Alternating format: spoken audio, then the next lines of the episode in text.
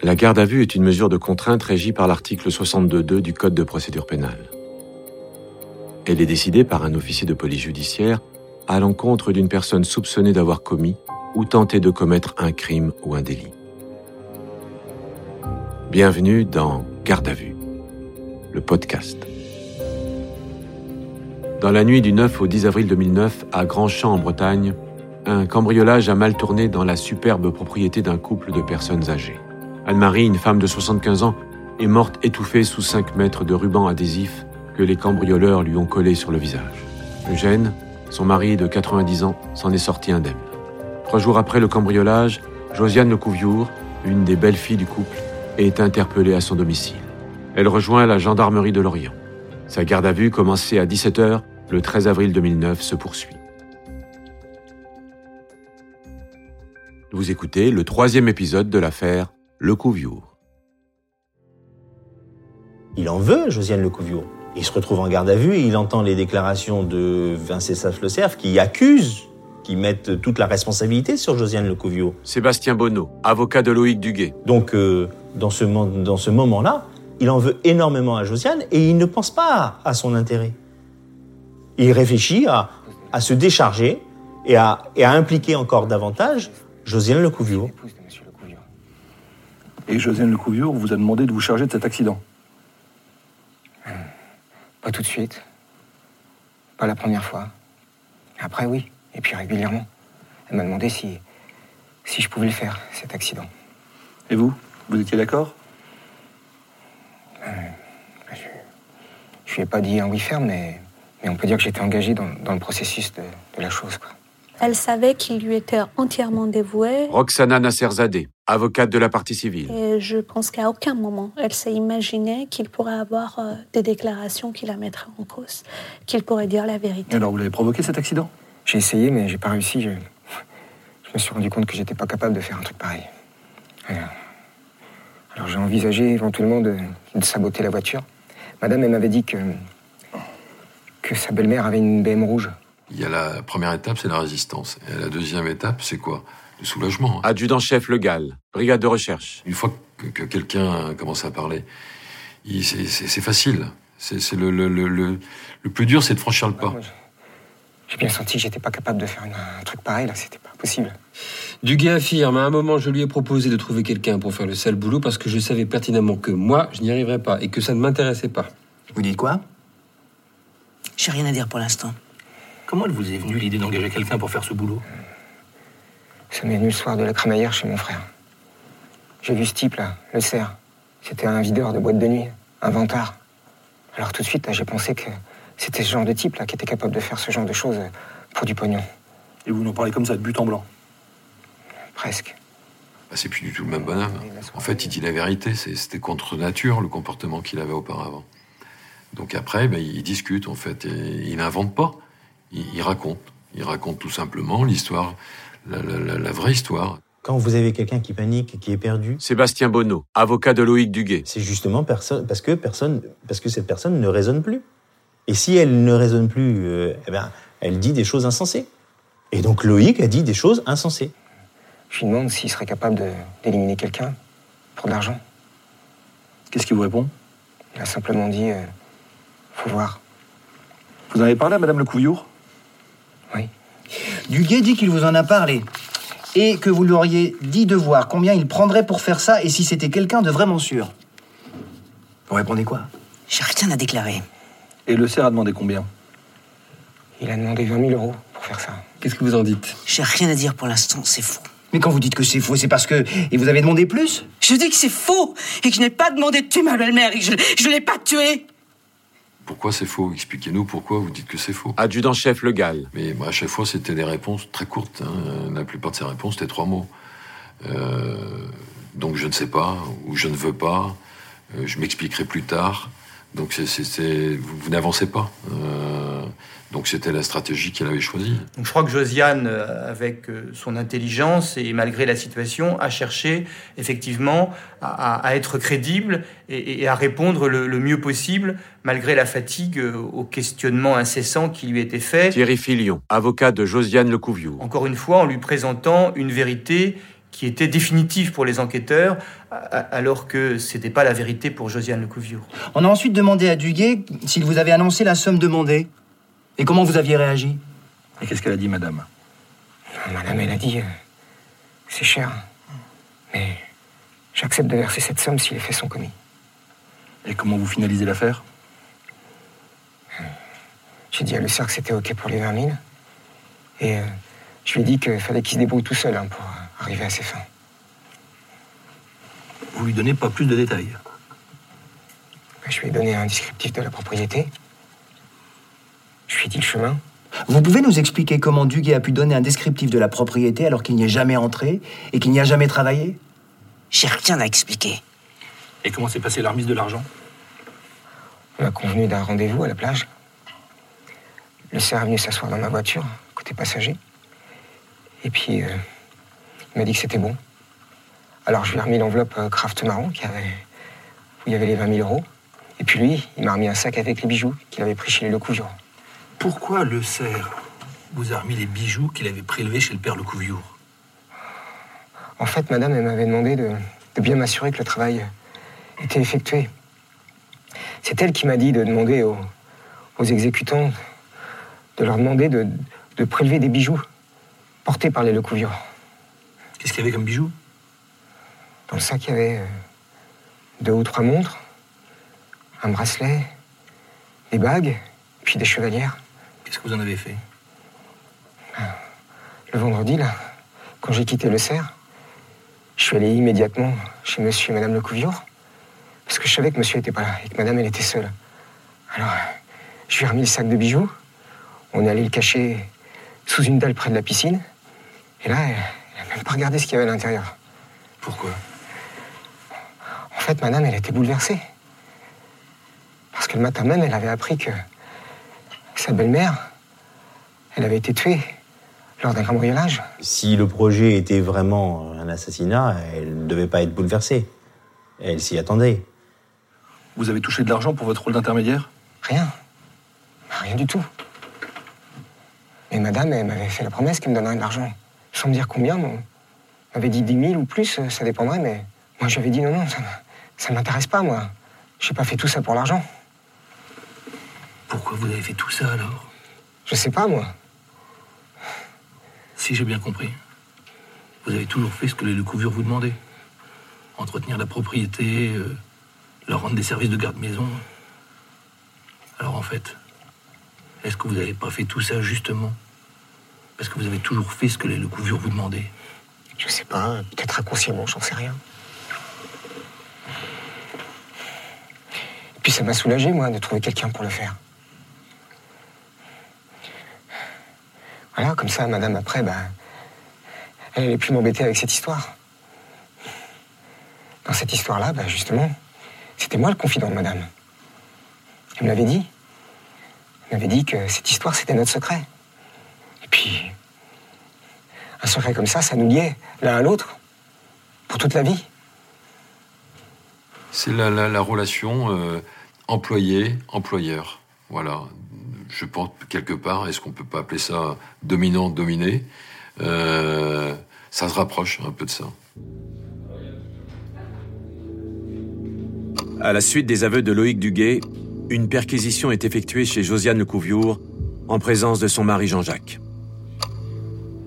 Quand les enquêteurs sont allés, avec les, les- les explications euh, simples qu'il avait données, Adjudant-chef Sayek, brigade de Plouet. on trouvait tout de suite les bijoux, euh, montres, etc., qui se trouvaient à cet endroit-là, ce qui prouvait bien que la boucle était bouclée euh, et la, la mise en cause de, de, de, de Josiane Lecouviour ne faisait plus beaucoup de, de, de doutes euh, sur, sur le fait qu'elle soit bien la, la commanditaire de tout ça. Et en fait, euh, le nœud coulant euh, s'est resserré complètement sur Madame Lecouvion, Lieutenant Serre, section de recherche. sans avoir eu aucune explication de sa part par rapport à son attitude de défense, de méfiance et de rejet euh, depuis le départ. Là, à ce stade, ça devenait surprenant parce que euh, elle, elle aurait dû, elle devait saisir l'opportunité qui lui était tendue. Je voulais vous informer que sur les indications de Loïc Duguay et en présence de votre mari, les bijoux dérobés lors de l'agression ont été retrouvés dans votre propriété. Qu'avez-vous à déclarer? Il y, a- il y a quand même euh, son mari, Jean-Jacques, là, doit se rendre compte, elle dit, mais dans, dans quelle situation, quel choc émotionnel pour lui d'être présent, d'être trouvé euh, en présence des bijoux qui appartenaient à son père, là. Donc là, vas-y, là, il a, même lui, qui, même s'il m'a défendu, même s'il il ne croyait pas jusqu'à jusqu'à présent euh, que j'avais pu tenir un rôle dans cette affaire-là, là, il est forcé de constater que c'est pas lui qui les a mis là, les bijoux. Donc si c'est pas lui, ça ne peut être que moi. À ce stade de l'audition, vous avez des déclarations supplémentaires à faire? Madame Lecouvure, je vais vous déférer devant le procureur. Les aveux de Le Cerf et du Guet vont suffire pour vous renvoyer devant les assises. Et croyez-moi, les jurés ne vont pas être tendres avec vous. Nier les faits ne vous aidera absolument pas. Bien au contraire. Tu peux imprimer. Ok.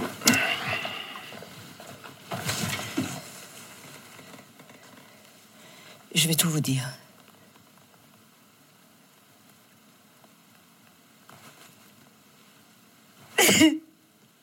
Et c'est pas ce que vous croyez. J'ai jamais voulu la tuer, jamais. Calmez-vous, Madame Lecouvure.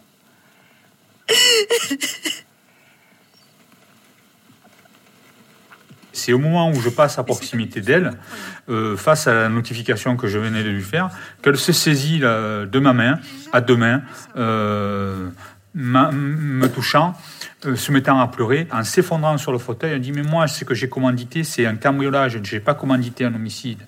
Et là, je lui explique Mais il faut nous l'expliquer. Est-ce que vous êtes d'accord pour nous donner votre version?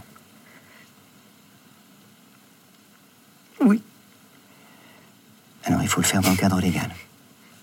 Il faut reprendre l'audition.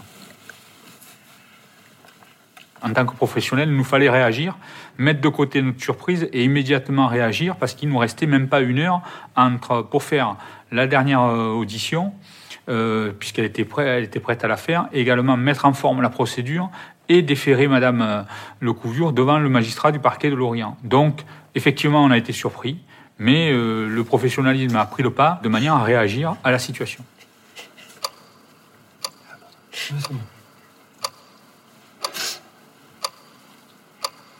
Pouvez-vous nous indiquer le lien que vous avez avec cette affaire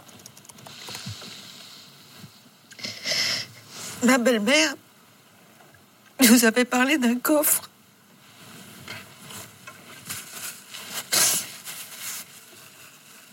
Qu'elle avait dans sa chambre.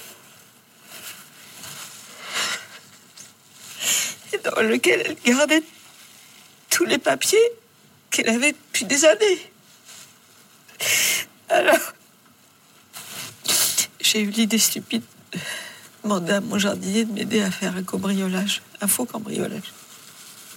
Il m'a dit que il avait des connaissances et que je pensais sûr.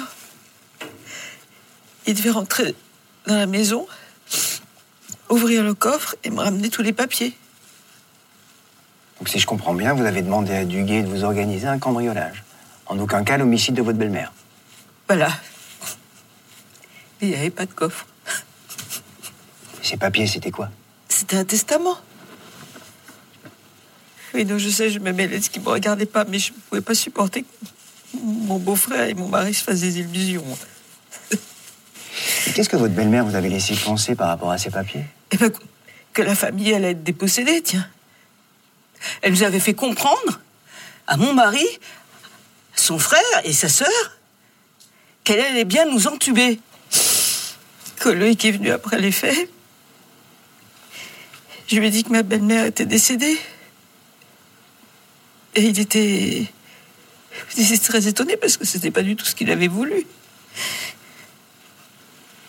Effectivement, les éléments qu'elle nous déclare n'allaient pas dans le sens de son jardinier. Mais c'était ses explications, c'est ses, mots, et on avait donc l'obligation euh, de les recueillir. L'interrogateur, en fait, il doit être un technicien, poser les questions, mais en même temps, ne pas le faire fuir pour l'amener à se confier. C'est un confesseur.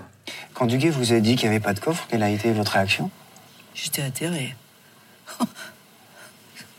Et vous lui avez dit quoi par rapport aux bijoux Mais je lui ai dit que j'en voulais pas, je les ai même pas regardés d'ailleurs. Mais pourquoi vous nous dites ça seulement maintenant? Vous aviez tout le temps tout à l'heure. Je veux corriger l'image qu'il y a de moi là. J'ai jamais fait de mal à personne. Je veux pas qu'on me perçoive comme quelqu'un qui a imaginé ça. Je ne suis pas cupide. Je regrette ce qui s'est passé. Vraiment. Je pensais pas que ça allait se terminer comme ça. Ça fait du bien d'avoir parlé. Tellement bien. Mais pourquoi ne pas l'avoir dit avant? J'ai pas osé. À cause de ma position. À ce stade de l'audition, il aurait été très intéressant pour nous de pouvoir bénéficier de 24 heures de prolongation Thierry Filion. de garde à vue concernant Madame Josiane Lecouvrure, puisqu'elle avait commencé à faire une démarche d'explication et pour tout enquêteur digne de ce nom, il aurait aimé pouvoir la questionner et elle la pousser jusqu'au fond de sa démarche explicative. Or là, il y a eu une, une petite frustration parce qu'on n'a pas pu aller jusqu'au bout du questionnement. Tenez, vous vous signez en bas de la page.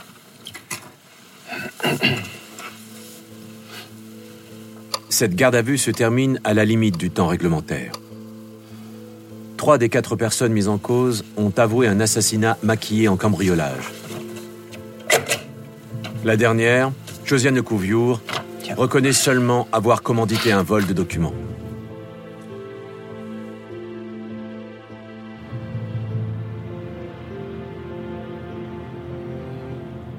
Quelques mois plus tard, Le Cerf, Madé et Duguay reviennent sur leur première déclaration et se calent sur la version de Josiane. Ils affirment en chœur qu'il n'a jamais été question d'assassiner Anne-Marie Lecouviour.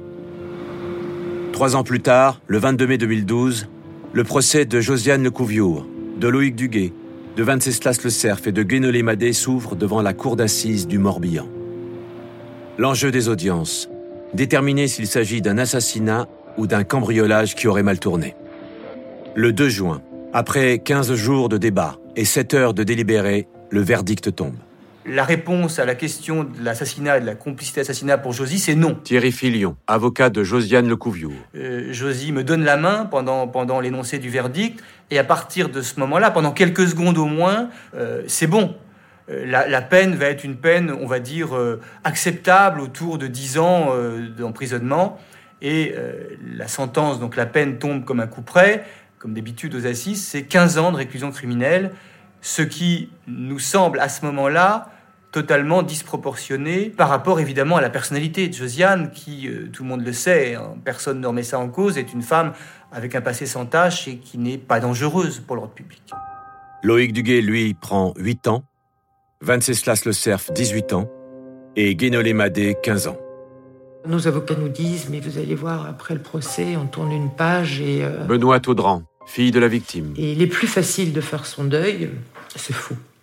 Un an après, jour pour jour, le procès en appel se tient à Rennes dans une autre atmosphère. C'est un procès qui est peut-être moins tendu que le premier, avec une version un peu différente de l'accusation qui va nommément viser Jean-Jacques et Philippe Lecouviour, qui ne sont pas accusés, qui n'ont même jamais été placés en garde à vue euh, dans le dossier, mais euh, qui vont se trouver euh, sous les accusations de l'avocat général, qui va les désigner comme responsables à leur place de ce qui s'est passé. C'est assez étonnant. À qui profite le crime? Il profite incontestablement à Philippe, à Jean-Jacques et à Catherine Lecouviour. Roxana Nasserzadeh, Et euh, lors du procès euh, en appel de Josiane Lecouviour, l'accusation, la personne de l'avocat général, s'est tournée lors de ses réquisitions vers euh, les frères Philippe et Jean-Jacques Lecouviour en leur disant que tout cela ne serait pas arrivé sans eux et que ce sont des personnages méprisables. les peines sont alourdies.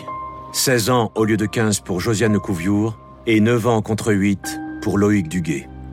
À nouveau, l'assassinat n'est pas reconnu. Les peines données, c'est vrai, ont pu nous donner satisfaction parce que ça a été des peines que l'on donne lorsqu'il y a eu assassinat, mais l'assassinat n'a pas été reconnu. Or, pour nous, maman, avec ce qu'elle a eu, elle a été assassinée.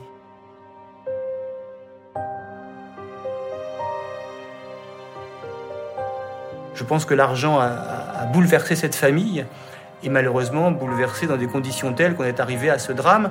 Un drame qui n'a rien résolu. C'est aussi, on peut le dire, un regret supplémentaire parce que aujourd'hui, Josiane euh, est en prison. Euh, Jean-Jacques et Philippe ne sont pas réconciliés avec leur père. Ils sont en, lutte constante et fratricide avec leur sœur. C'est-à-dire qu'en définitive, Anne-Marie est morte. Josiane euh, vit très difficilement son incarcération et cette affaire, et rien n'a changé.